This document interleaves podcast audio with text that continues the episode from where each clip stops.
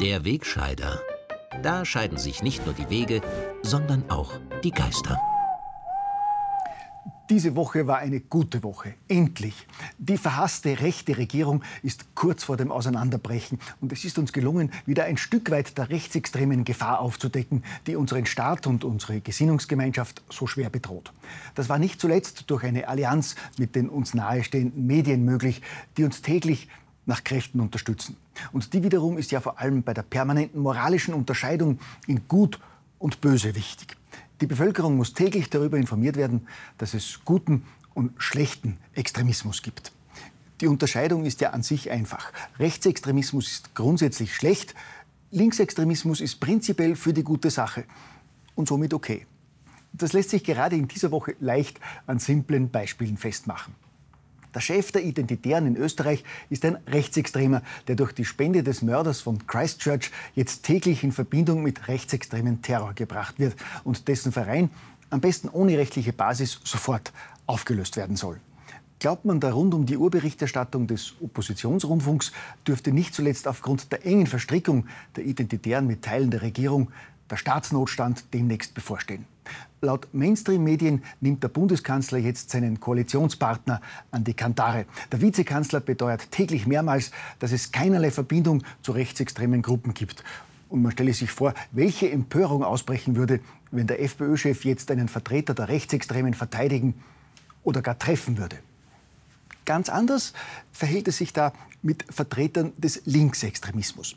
Die kämpfen ja, wie gesagt, für die gute Sache. Und dann ist Extremismus kein Problem, selbst wenn er Gewalt verherrlicht. Just in der Woche einer medial gehypten Rechtsextremismus-Hysterie sind in Wien dem links-linken Paradeextremisten Jean Ziegler die roten Teppiche ausgerollt worden. Und die Gesinnungsfreunde in der Löwelstraße und am Königelberg haben ihm tagelang gehuldigt und ihn gefeiert. Ziegler durfte im Wiener Rathaus sein neues Buch vorstellen. Die SPÖ hat ihm die Otto-Bauer-Plakette für Verdienste im Kampf gegen Rechtsradikalismus und Faschismus verliehen. Und am Donnerstag war er, nicht zum ersten Mal, zu einer Talksendung bei Barbara Stöckel im ORF-Fernsehen eingeladen, wo er einmal mehr seine links-linken Thesen zum Besten geben durfte. Das trifft sich gut, denn just in dieser Sendung hatte Ziegler schon vor ein paar Jahren wörtlich gemeint, Spekulanten gehören aufgehängt. Punkt. Wer nun vermutet, dass die Moderatorin diesen Aufruf zur Lynchjustiz damals hinterfragt hat, der hat sich getäuscht. Dafür ist der linke Salonhassprediger jetzt aber mit einer neuerlichen Einladung in die Sendung belohnt worden. Einen solchen Kapazunder kriegt man ja auch nicht jeden Tag. Der Mann hatte beste Kontakte zu Diktatoren wie Muammar al-Gaddafi, Saddam Hussein und Fidel Castro. Und er verherrlicht und verharmlost aktuell das Terrorregime des linken Diktators Nicolás Maduro in Venezuela oder die gewalttätigen Gelbwesten in Frankreich. Als er in einem Interview jüngst zu antisemitischen Übergriffen durch Gelbwesten in Paris gefragt wurde, hat Ziegler geantwortet, dass er die Bewegung großartig finde. Und er hat auch in Bezug auf die gewalttätigen Gelbwestenproteste wörtlich gemeint, ohne Gewalt geht es sicher nicht. Wie meinen Sie?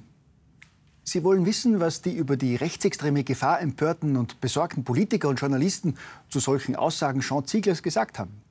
Sie haben darüber kein kritisches Wort gelesen oder gehört. Seltsam, gell? Das hat mit der Objektivität, Äquidistanz und vor allem dem moralisch-ethischen Anspruch zu tun, mit dem sich die Herrschaften stets brüsten, während sie täglich den linken Zeigefinger heben, um das dumme Volk zu belehren. Pardon, objektiv informieren, wie das die Nachrichtenredaktionen beim Oppositionsrundfunk ja täglich vorzeigen. In dieser Woche haben sie ja nicht nur über den drohenden Staatsnotstand durch die Bedrohung von gewalttätigen rechtsextremen Elementen berichtet oder einen renommierten Globalisierungsgegner namens Jean Ziegler zum Studiogespräch eingeladen, sondern mit messerscharfem Auge erkannt, dass dunkle Gewitterwolken hinter der Regierung aufziehen und folgerichtig tagelang über eine schwere Regierungskrise berichtet. Auslöser war dieser unglaubliche Ausrutscher des Vizekanzlers. Aufgeregtheiten begegnet man am besten mit Sachlichkeit und nicht mit Hysterie. Und da habe ich auch ein gewisses Alter erreicht. Ja, mehr hat es nicht gebraucht. Diesen massiven Angriff konnte der blutjunge Bundeskanzler natürlich nicht auf sich sitzen lassen. Ganz kurz was ergänzen, nur äh, weil es eine Anspielung auf das Alter gab. Also ich glaube, äh, wie man die Identitären sieht, ist keine Altersfrage, die kann man widerlich finden, egal wie alt man ist. Ja, langjährige Politikbeobachter des Oppositionsrundfunks und anderer Mainstream-Medien haben diese schwere Disharmonie natürlich sofort erkannt und intensiv berichtet, dass das ein Zeichen für die bisher schwerste Krise dieser Regierung ist. Wir von Servus TV haben sogar einen weiteren Beweis für die schweren Zerwürfnisse in der Koalition gefunden. Unser Kameramann hat nach der gezeigten Zwistigkeit noch weiter festgehalten, wie schlecht das Klima zwischen Kanzler und Vizekanzler wirklich ist. Vielleicht noch ergänzen, ich finde schade, dass, der Bundeskanzler sich beim Alter angesprochen gefühlt hat. Ich habe eher mich in jungen Jahren gemeint. Ja. Äh, ich war vielleicht ein bisschen überschwänglich und emotional und habe das nicht auf den Bundeskanzler gemüßt. Der ist ja viel ruhiger, als ich damals war. Ne? Da muss man auch festhalten. Ja, angesichts des hier dokumentierten schweren Streits und der sichtlich katastrophalen Stimmung zwischen Kanzler und Vizekanzler halte ich nicht nur die Berichte der Kollegen für stark untertrieben. Ich glaube, wir müssen uns auf baldige Neuwahlen einstellen. Okay?